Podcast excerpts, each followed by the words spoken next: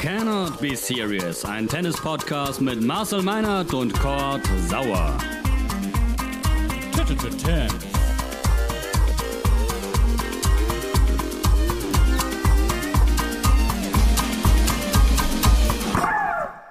Das neue Tennisjahr ist gerade einmal vier Tage jung und es gibt schon wieder so viel zu besprechen. Cannot Be Serious ist zurück aus der kurzen Weihnachts- und Silvesterpause. Schuld ist der absolute Ausnahmespieler. Novak Djokovic wird tatsächlich bei den Australian Open antreten. Dazu gibt es auch noch ein bisschen ATP Cup.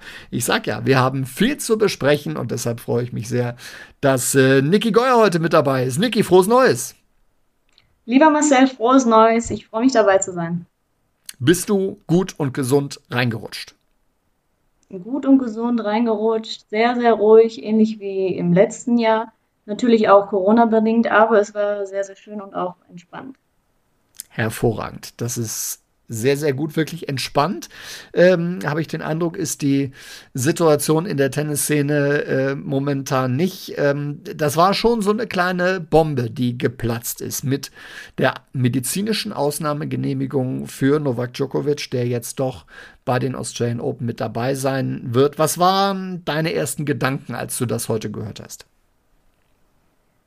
Wirklich überrascht war ich nicht. Also, dass Novak Djokovic bei den Australian Open spielen wird, Daran habe ich nie gezweifelt. In, ich wusste immer, dass er irgendwie einen Weg finden wird, um teilnehmen zu können. Ähm, jetzt herrscht natürlich große Empörung auf der einen Seite auch. Um, auf der anderen Seite hat er anscheinend die Auflagen erfüllt, um eine medizinische Ausnahmegenehmigung zu bekommen. Allerdings hat es für mich, muss ich ehrlich sagen, einen komischen Beigeschmack. Lass uns das mal ganz detailliert aufdröseln. Ich glaube, wir müssen eins vorweg schieben. Wir können alle nicht final beurteilen, ähm, ob Novak Djokovic tatsächlich diese medizinische Ausnahmegenehmigung verdient hat, ob sie ihm zusteht. Das wissen wir schlicht und ergreifend nicht. Ich glaube, es ist erstmal ganz wichtig, diesen Punkt zu machen. Ne? Das ist ja auch das, was du gerade eben meintest. Ja, ich würde mir nicht anmaßen, über seinen Gesundheitszustand urteilen zu wollen, das auf keinen Fall. Auf der anderen Seite war es auch kein Geheimnis, dass er, dass er nicht geimpft ist. Jeder, der Djokovic kennt oder weiß, wie er tickt und unterwegs ist, ähm, dass er wirklich eher auf ja, naturheilkundliche Therapien setzt und da eher alternativ, alternativ denkt, ähm, der weiß auch, dass, dass er nicht geimpft sein wird. Das, sonst ansonsten wird man auch nicht so ein Geheimnis um seinen Impfstatus machen. Ähm, darüber hinaus, wie, wie, wir schon, wie wir schon gesagt haben, wir möchten darüber nicht urteilen, über seinen Gesundheitszustand. Allerdings wurden ja die Auflagen genannt vom, von Tennis Australia und auch noch vom Australian äh, Technical Advisory Group of Immunization. Das ist die zweite unabhängige Gruppe, die diese ähm, Ausnahmegenehmigung prüft. Und die sagt, ja, es müssen schwerwiegende Operationen ähm, vorgelegen haben oder schwerwiegende Impffolgen, kardiologische Probleme. Und ob das bei Djokovic der Fall ist, ist, wissen wir natürlich nicht. Damit sind wir schon mittendrin im Thema. Ich kann das nochmal äh, genau aufnehmen, was du gerade gesagt hast, ähm, weil ich äh, hier nochmal ein paar Gründe, die entscheidendsten Gründe für diese medizinische Ausnahmegenehmigung rausgesucht habe. Es, genauso wie du es gerade eben gesagt hast, entzündliche Herzerkrankungen in den letzten drei Monaten, äh, ein schwerer akuter medizinischer Zustand. Das ist äh, relativ offen gelassen, aber ähm, da scheint natürlich auch durch, dass das tatsächlich eine ernsthafte Erkrankung sein muss. Ähm, die Infektion mit dem SARS-CoV-2-Virus seit dem 1. August 2021, also jetzt im vergangenen, ja, knappen halben Jahr. Ehrlicherweise erscheint mir das, wenn, wenn alles äh, mit rechten Dingen zugegangen ist, fast schon die wahrscheinlichste Variante, aber auch das wissen wir nicht. Oder schwerwiegende körperliche Folgen nach einer vorherigen Dosis eines Covid-Impfstoffs. Ich glaube, das können wir mal ausschließen, äh, dass dort nichts äh, vorlag. Du hast es richtig gesagt. Novak Djokovic nimmt für sich in Anspruch, seinen äh, Impfstatus nicht öffentlich zu machen oder hat das bis vor einiger Zeit getan. Das ist sein gutes Recht, finde ich. Das äh, kann ihm keiner absprechen. Auf der anderen Seite und das hast du auch angesprochen, ähm, macht er Geschäfte unter anderem mit seiner Glutenunverträglichkeit, hat darüber ein Buch geschrieben, erzählt da sehr offen über medizinische Details, hat äh, auch in, in diesem Jahr sehr offen über eine durchaus schwerwiegende Muskelverletzung gesprochen und macht sich jetzt mehr oder weniger vor einer medizinischen Kommission mehr oder weniger komplett nackig, was seinen Gesundheitszustand angeht, denn ansonsten könnte er diese medizinische Ausnahmegenehmigung nicht bekommen. Also da ist ihm dann diese, ja, diese Geheimhaltung seines Gesundheitszustands äh, auf einmal nichts mehr wird. Habe ich irgendwas vergessen oder passt das irgendwie überhaupt nicht zusammen? Ja, dem stimme ich voll und ganz zu. Das, das passt nicht zusammen. Er sagt immer, dass, es, dass er seinen Status da nicht öffentlich machen möchte, was auch sein gutes Recht ist. Jetzt muss er natürlich äh, komplett die Hosen runterlassen vor dieser, vor dieser Kommission. Und ja, es ist natürlich, wenn man ihn sieht oder wenn man ihn vielen sieht, dass ein Weltklasse-Athlet ist, natürlich schwierig ja, zu, zu verstehen, was da für eine was da für ein medizinischer Grund vorliegt, weshalb er diese Ausnahmegenehmigung bekommt. Und äh, ich, ja, ich tue mich, ich tue mich da wirklich schwer, ähm, das alles, äh, dieses Puzzle zusammenzusetzen, zumal halt auch Spieler gibt, die auch nicht geimpft sind und die dann sofort gesagt haben, ja, sie, sie verzichten auf einen Start, wie Pierre Ökerbeer oder auch Tennis Sandgren, die gesagt haben, ja, sie sehen für sich keine Veranlassung, eine medizinische Ausnahmegenehmigung zu bekommen. Und Herbert hat auch, hätte sicherlich realistische Chancen auch auf einen Titel bei den Australian Open gehabt. Ja. Und die gehen also hin und sagen, okay, ich bin nicht geimpft, ich stehe dazu und ich ziehe dann aber auch die entsprechenden Konsequenzen. Und äh, das wäre eigentlich die Reaktion, die ja, man dann auch von, von Novak Djokovic erwartet hätte. Ähm, auf der anderen Seite wissen wir natürlich auch um seinen Ehrgeiz und äh, wissen, das hast du ganz am Anfang schon gesagt, dass er ähm, definitiv alles versuchen wird, um bei diesem Turnier dabei zu sein. Es sieht so aus, als hätte er das geschafft. Ich will noch mal unterstreichen, weil das sehr schnell in den falschen Hals äh, geraten kann, äh, dass wir hier nicht anfangen wollen, äh, diese Genehmigung komplett in Zweifel zu ziehen. Aber es sind halt etliche Dinge dabei, die nicht, die nicht zusammenpassen. Wir müssen vielleicht noch mal äh, kurz erklären, ähm, wie diese Ausnahmegenehmigung, wie diese Bewilligung in den äh, in Australien selber zustande kommt oder zustande gekommen sein soll. So hundertprozentig wissen wir das ja auch nicht. Aber wenn ich das richtig verstanden habe, dann ist es jetzt also nicht so, dass man quasi bei Turnierdirektor Craig Tiley oder bei Tennis Australia anruft und sagt, hallo, hier ist sowieso, ich hätte gerne diese Ausnahmegenehmigung, sondern dass das ähm, ein Vorgang ist, der komplett anonymisiert erfolgt sein soll, um dann auch äh, zu verhindern, dass es halt Schlupflöcher für ähm, ja quasi die Topstars gibt. Hast du das auch so verstanden? Ich habe das auch so verstanden, dass das anonymisierte Anträge sind und völlig ja, unvoreingenommen, unvoreingenommen geprüft werden soll von zwei Kommissionen, einmal von Tennis Australia und dann von dieser Australian Technical Advisor Group of Immunization.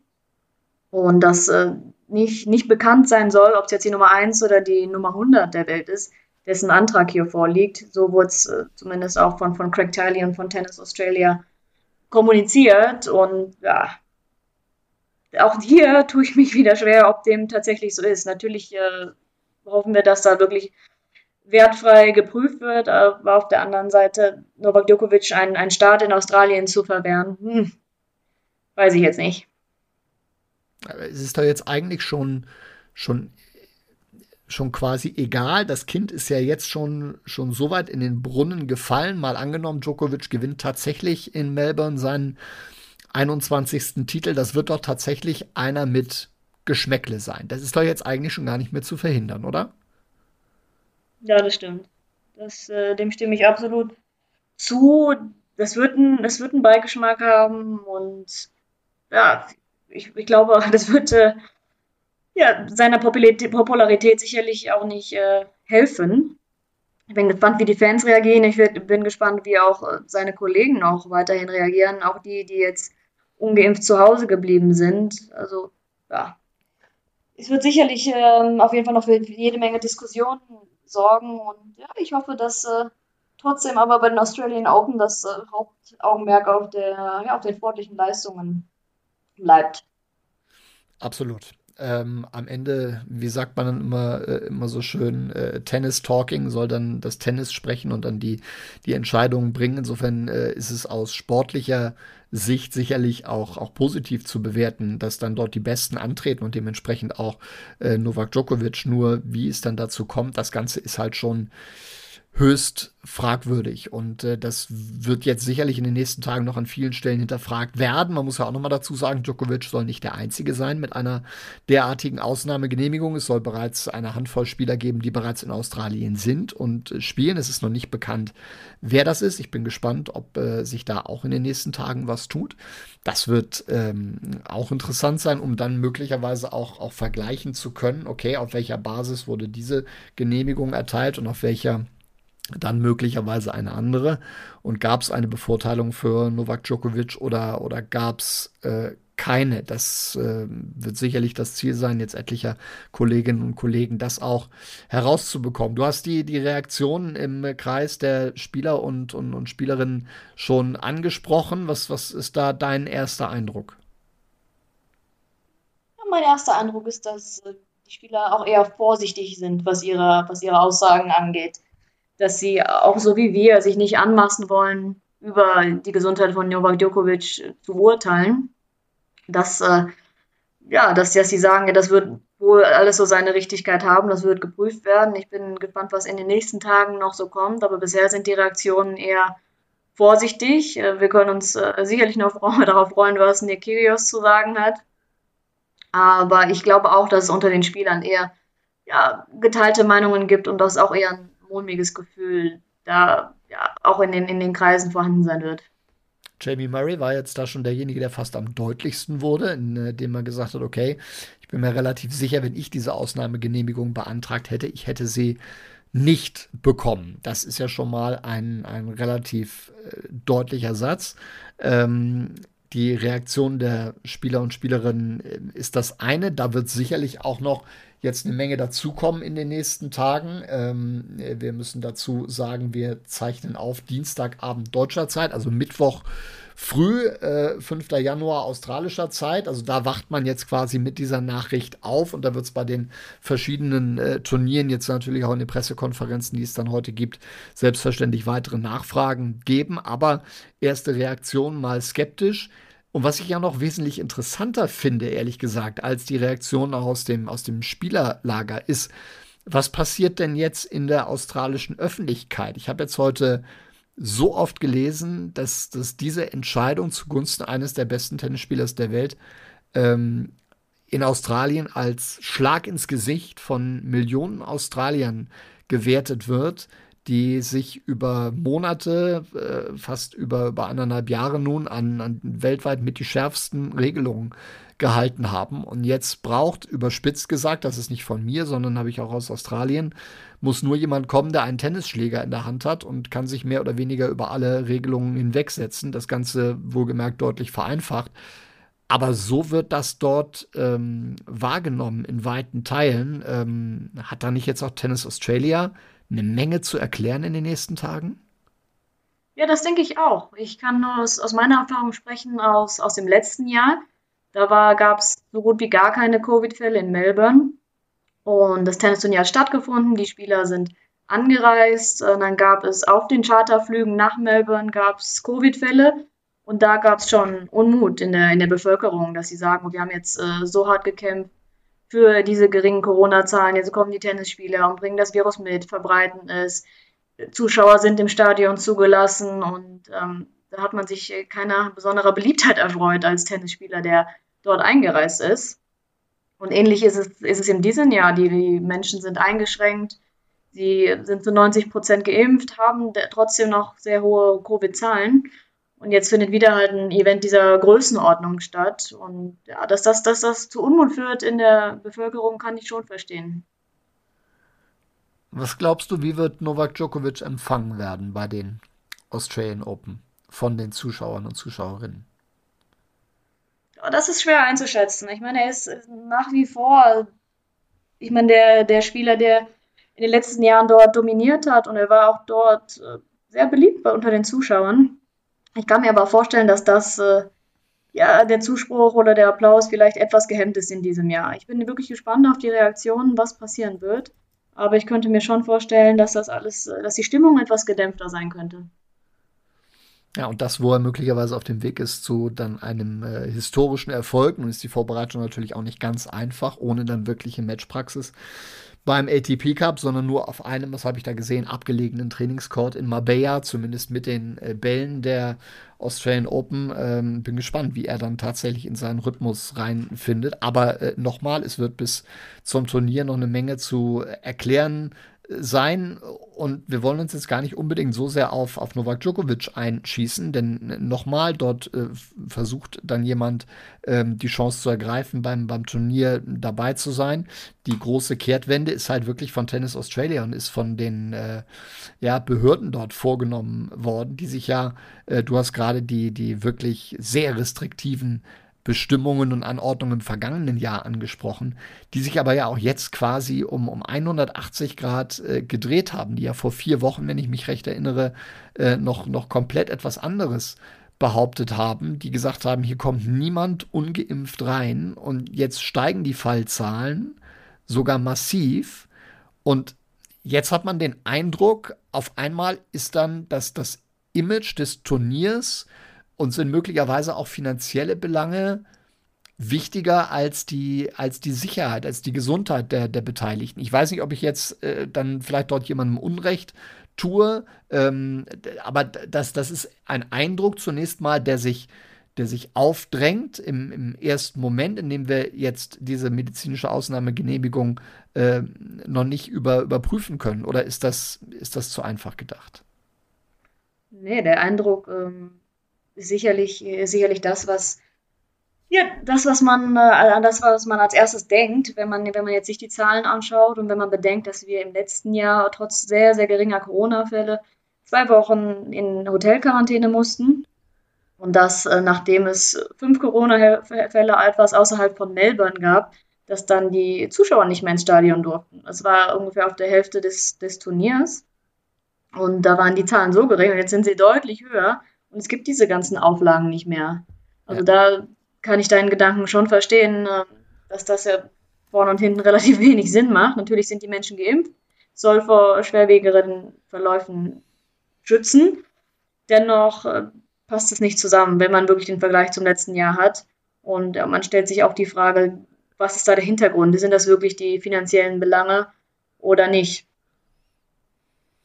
Und man stellt sich die Frage, finde ich, was passiert dann jetzt noch in diesen 14 Tagen bis zum Turnier und, und ähm, können möglicherweise diese steigenden Fallzahlen auch dann wieder noch dafür sorgen, dass keine, keine Zuschauer zugelassen werden? Oder ist man jetzt äh, auch in Australien, was den Kurs angeht, der, der Corona-Bekämpfung, äh, ähm, schon so weit, dass man, dass man gewisse Dinge eher, eher laufen lässt? Oder ähm, ich weiß nicht, ich finde das ganz schwer ganz schwer zu greifen, gerade was die, die, die, die Hintergedanken sind dort der, äh, der Veranstalter. Und, und dann kommt man irgendwie immer wieder auf dieses, auf dieses ungemütliche Gefühl, okay, sie wollen Novak Djokovic unbedingt dabei haben. Das kann ich natürlich verstehen, dass man auf den Rekordsieger des Turniers ähm, nicht verzichten will.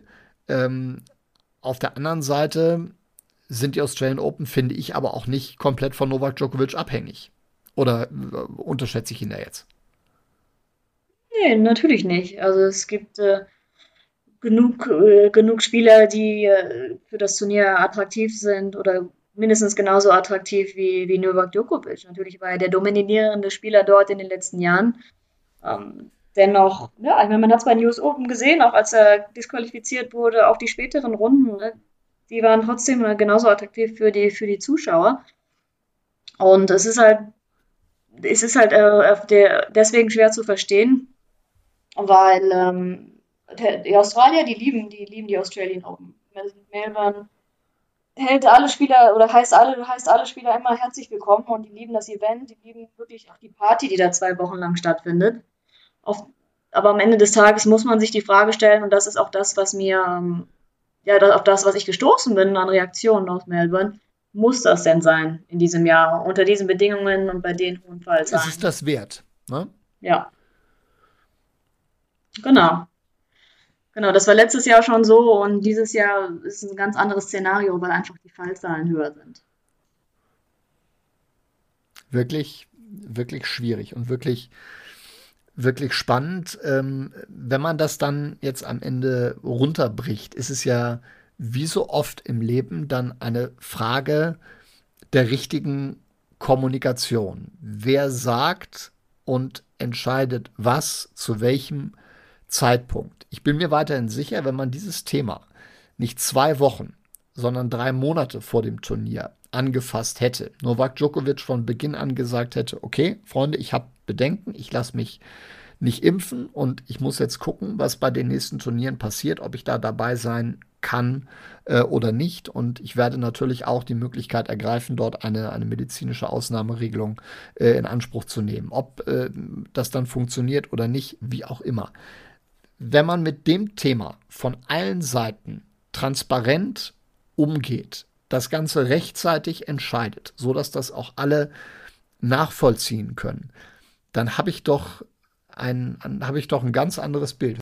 Ja, das, das stimmt. Also wenn das offen kommuniziert, äh, kommuniziert gewesen wäre, wäre das sicherlich eine andere Geschichte gewesen, hätte auch weniger ja, Aufmerksamkeit bekommen. Aber auch die ganze Kommunikation von der ATP und von der WTA, ob es diese Impfpflicht gibt oder nicht, da gab es auch und hin und her. Ich hab, also man hat als Spieler immer die Newsletter bekommen und dann hieß es erst, ja, es gibt eine Impfpflicht, dann auch wieder nicht. Natürlich ähm, musste sich Tennis Australia da auch mit der Regierung auseinandersetzen. Ähm, aber das Ganze war doch sehr ja, schwammig in der Kommunikation, genauso wie du gesagt hattest.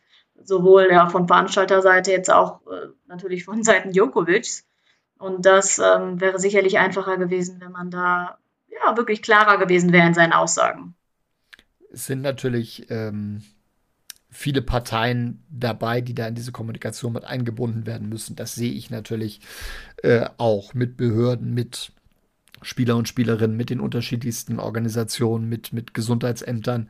Äh, aber dennoch, so ist man natürlich äh, viel zu spät dran und ja, muss sich dann nicht wundern, wenn einem äh, dieses Kind kommunikationstechnisch komplett auf die Füße fällt. Und genau das ist jetzt äh, am Ende passiert. Erstmal liegt ein Schatten auf der Teilnahme von Novak Djokovic und äh, wir sind, glaube ich, alle sehr gespannt, was da möglicherweise noch erklärt wird in den, in den nächsten Tagen. Ich kann mir jedenfalls schon vorstellen, so wie ich die, die Australier einschätze, wie ich auch die Bevölkerung einschätze und, und, und erlebt habe, ähm, dass da in der Öffentlichkeit jetzt äh, schon nochmal eine Menge Druck gemacht wird äh, in Richtung des, des Verbandes, sich da auch transparenter zu erklären.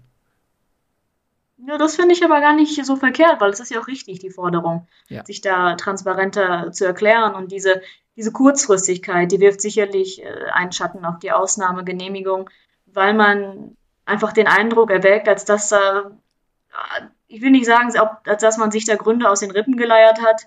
Das wäre vielleicht übertrieben, aber es geht schon in die Richtung. Ja, und ich finde auch, dass dass das verständlich ist, dass da Druck auf, ausgeübt wird auf die Verantwortlichen, sich dazu erklären, das Ganze transparenter zu machen. Zumal ja auch die, die Bevölkerung davon betroffen ist. Ne? Sie ähm, tragen ja auch dieses Turnier mit aus, sie sind vor Ort als Zuschauer und haben irgendwo auch ein ja, Recht darauf, das, das zu erfahren, was passiert, wer einreisen darf, wer nicht.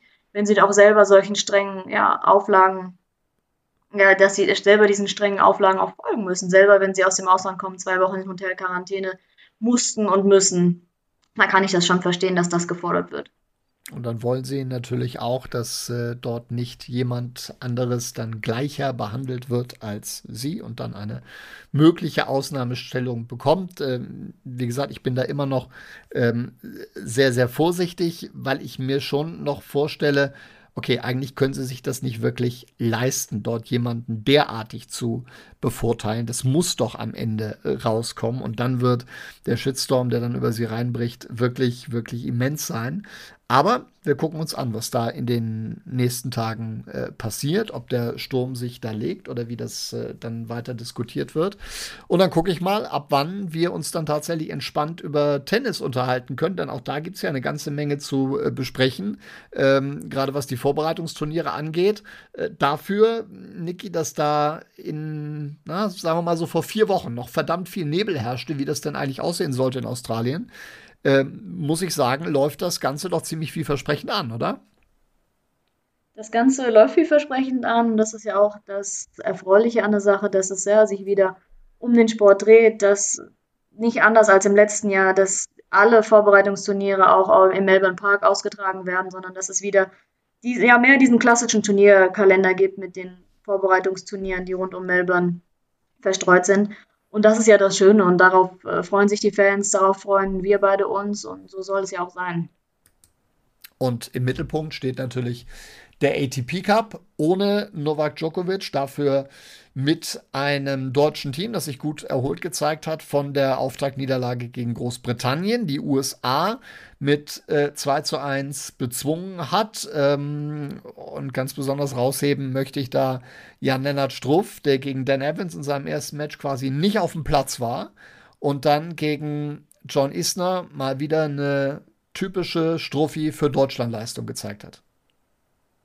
Ja, es ist, äh, ich meine, es ist in jedem Jahr so, dass wirklich die ersten Matches der Spieler vielleicht nicht immer so rund sind nach der längeren Pause, nach der Vorbereitung ohne Matchpraxis. Umso schöner ist es, dass er sich wirklich äh, so steigern konnte und ich weiß, dass ihm halt auch der, ja, der Einsatz für das Team sehr, sehr wichtig ist. Er ist ein Teamplayer und er hat sich, ich äh, glaube, für ihn persönlich ist das jetzt schön, dass er sich einbringen konnte für, für die Mannschaft und für das deutsche Team. Und äh, ich finde auch, dass, dass die Mannschaft beim Davis Cup schon so begeistert hat und das Ganze jetzt auch wieder mitträgt und man, man sieht auch wirklich, dass äh, eine gute Stimmung da ist. Und ich hoffe auch, dass wir nochmal das äh, sensationelle Doppel von, von Pütz und Krawitz sehen werden. Das hat mir sehr, sehr gut gefallen, auch im Davis Cup. Ja, ich hoffe, dass die beiden nochmal in Schwung kommen. Also das war jetzt leider gar nichts gegen die USA. Mal gucken, ob das äh, noch eine Niederlage sein könnte, die am Ende sehr, sehr wehtut. Entscheidendes Gruppenspiel gegen Kanada. Man muss nicht viel rumrechnen, wenn die Deutschen gegen Kanada gewinnen und parallel die USA äh, Großbritannien schlagen, dann wären die Deutschen im Halbfinale. Also das ist das Ziel, auf das es hinzuarbeiten ähm, gilt. Kanada mit Shapovalov und Roger Aliassim, das ist natürlich aber auch eine Hausnummer.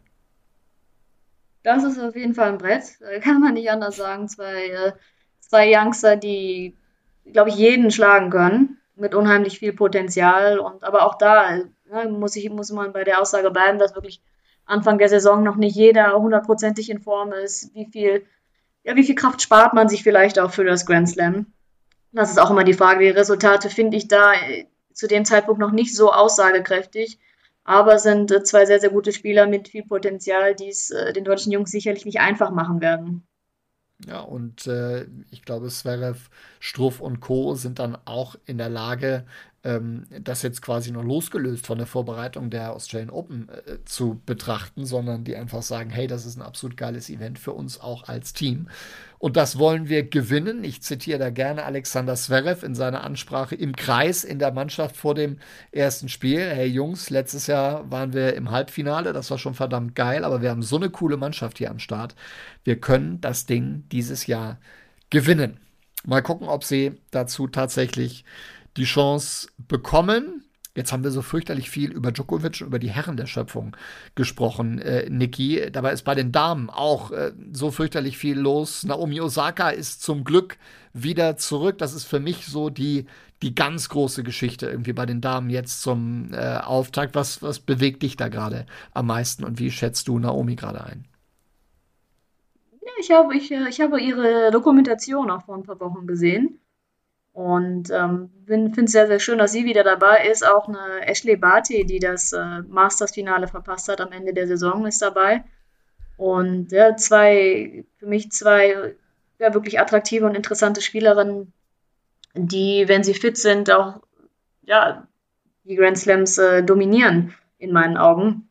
Und ich freue mich, dass Osaka wieder dabei ist. Und, ja, sie, hat, sie hat Australien schon gewonnen sie ist, wenn sie fit ist, auch auf jeden Fall eine Titelanwärterin. Die Frage ist halt, ähm, kann sie ihr gutes Niveau auf ja, über den Zeitraum von zwei Wochen spielen? Und ist sie in der Lage, das jetzt wieder abzurufen nach dieser längeren Matchpause? Wie ist ihre körperliche und mentale Verfassung? Das wird die Frage sein. Aber die Tatsache, dass sie dabei ist, finde ich erstmal ja, sehr, sehr positiv und sehr, sehr spannend.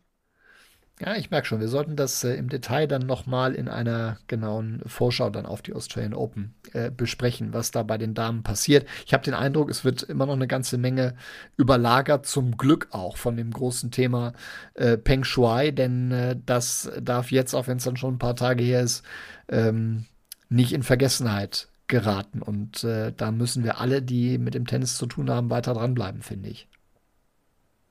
Ja, das finde ich auch. Das geht auch äh, deutlich über, über den Sport hinaus, diese Thematik. Und dass das nicht in Vergessenheit gerät, finde ich sehr wichtig. Aber die WTA macht auch den Eindruck, als dass sie da am Ball bliebe und dass das halt auch weiter thematisiert wird und dass ja, Peng Shuai da ja nicht vergessen wird und dass man sich für sie einsetzt. Finde ich, find ich wichtig, das, was du schon gesagt hast. Und ähm, ja, geht deutlich wirklich äh, über den Tennissport hinaus, dass wirklich äh, menschenrechtliche Themen da auch ja, im, im Auge behalten werden und gerade wenn es natürlich auch eine Tennisspielerin betrifft.